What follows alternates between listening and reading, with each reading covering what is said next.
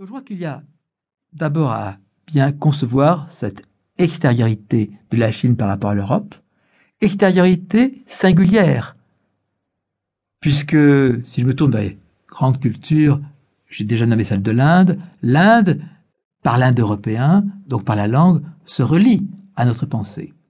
Ou si je pense à la culture euh, arabe, eh on voit bien comment elle est en liaison historique avec la culture européenne. Comme on sait, Aristote nous est revenu par les Arabes. Donc il y a là une extériorité marquée d'une grande culture à haute époque qui s'est développée indépendamment de la culture européenne et dont nous avons à penser aujourd'hui comment organiser sa rencontre avec notre pensée. Donc détour par la pensée chinoise en même temps que retour. Je dis bien en même temps. Le retour n'est pas après. Sinon, on ne revient jamais.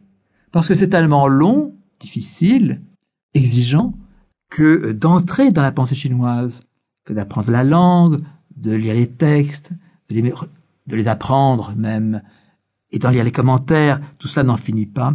Il y faut au moins deux vies.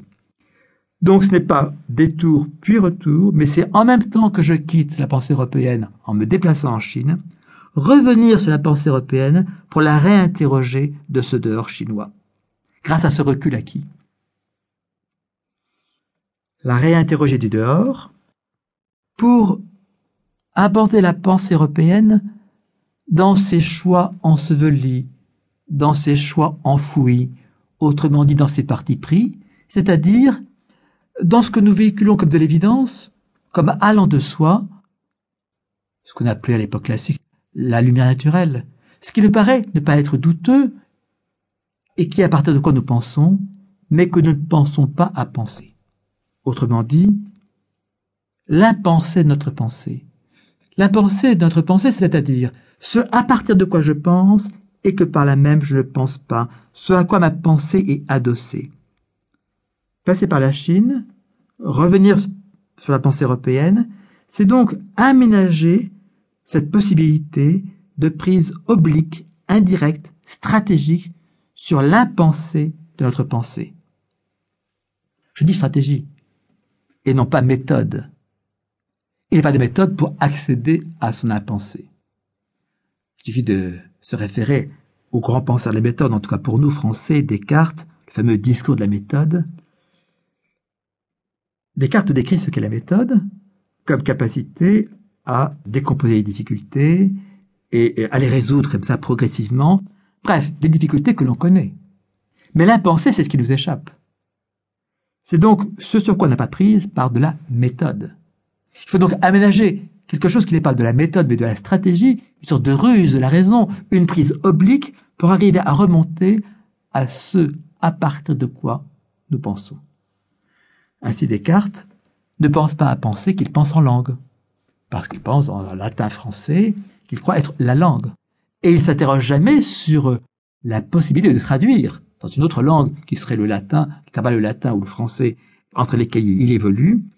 Donc il ne pense pas qu'il pense en langue. Donc il ne pense pas ce que signifie l'horizon de la langue pour la pensée.